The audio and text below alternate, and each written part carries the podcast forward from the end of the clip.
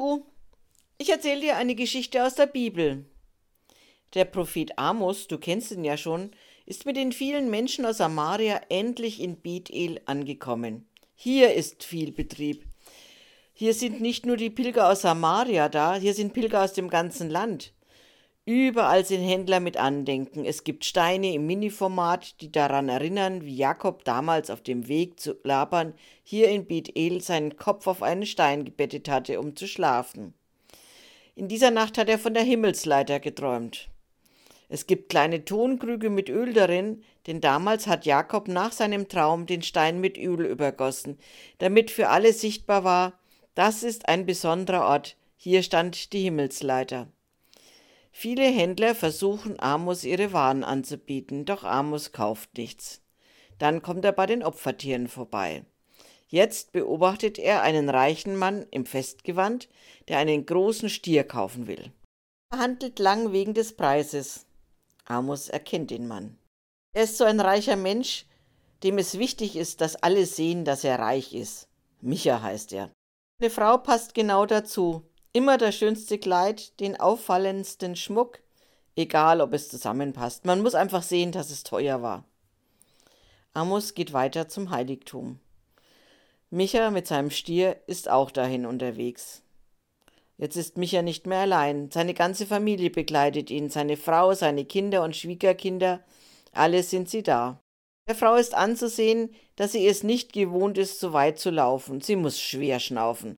Doch als sie das Heiligtum erreicht haben, ist sie glücklich. Sie strahlt. Amos schaut der Familie interessiert zu, wie sie mit dem Priester ins Gespräch kommen, wie der Stier geopfert wird.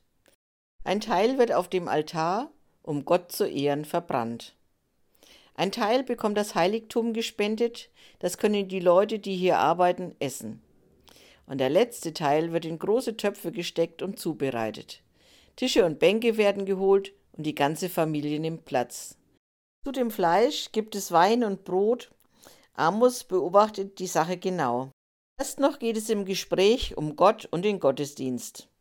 Dann wird es lauter, lustiger. Man merkt den Wein, den vielen Wein. Micha redet und redet laut und lauter.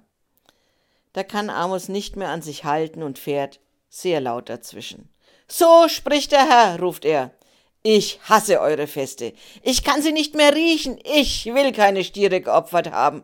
Schafft mir den Lärm aus meinem Heiligtum. Auch die Lieder und das Hafenspiel kann ich nicht mehr hören. Die große Familie hat das alles gehört. Die Frau schreit. Willst uns nur das schöne Fest verderben, du alter miese Peter? Pfui, geh weg! Doch Amos geht nicht weg. Er redet weiter. Gott hat mich einen Heuschreckenschwarm sehen lassen. Er kam gerade, als die Saat im Frühsommer aufging. Die Heuschrecken kamen und fraßen die zarten Pflänzchen alle ab. So wird es euch ergehen. Fürchtet um euer Leben. Weiter habe ich gesehen, wie ein Lot, ein Senkblei an die Mauern dieses Heiligtums gehalten wurde. Von Gott. Die Mauern sind krumm und schief, sie sind nicht von Bestand. So müssen sie zerstört werden, wie auch das Königshaus und dessen Familie. So spricht Gott.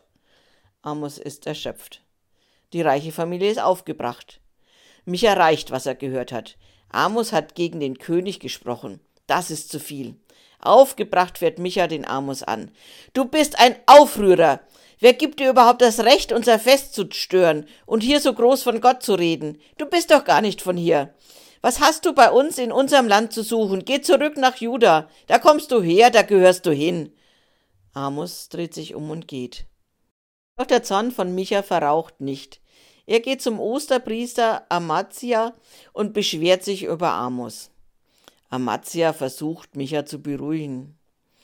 Das haben wir hier öfters, dass Hitzköpfe auftreten. Reg dich deswegen nicht auf. Lass dir das Fest nicht verderben. Amos kommt den nächsten Tag und all die nächsten Tage ins Heiligtum. Immer und immer wieder wiederholt er seine düsteren Aussagen über die Zukunft des Landes.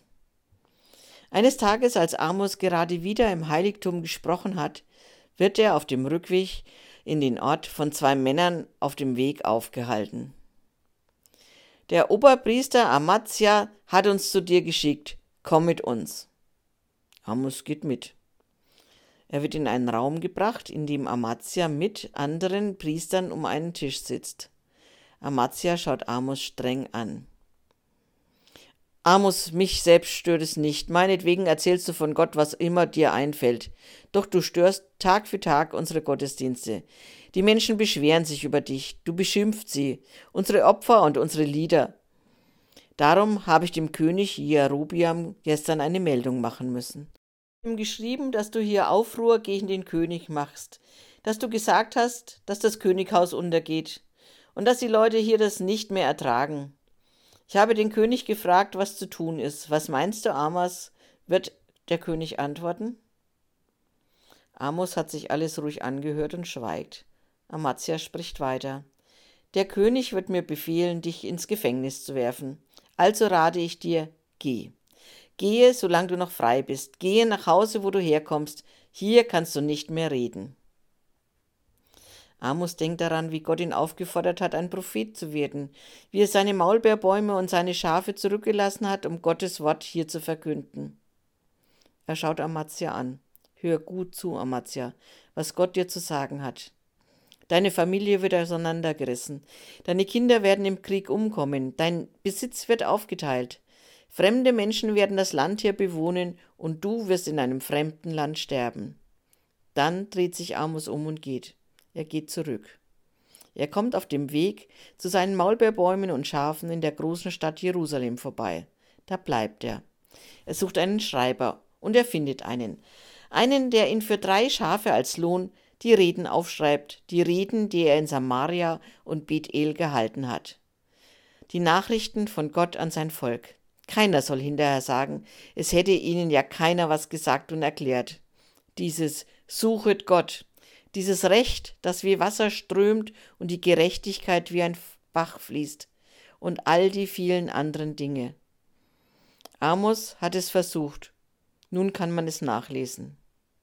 Und jetzt ist er wieder bei seinen Schafen und Maulbeerbäumen und liebt sein Leben.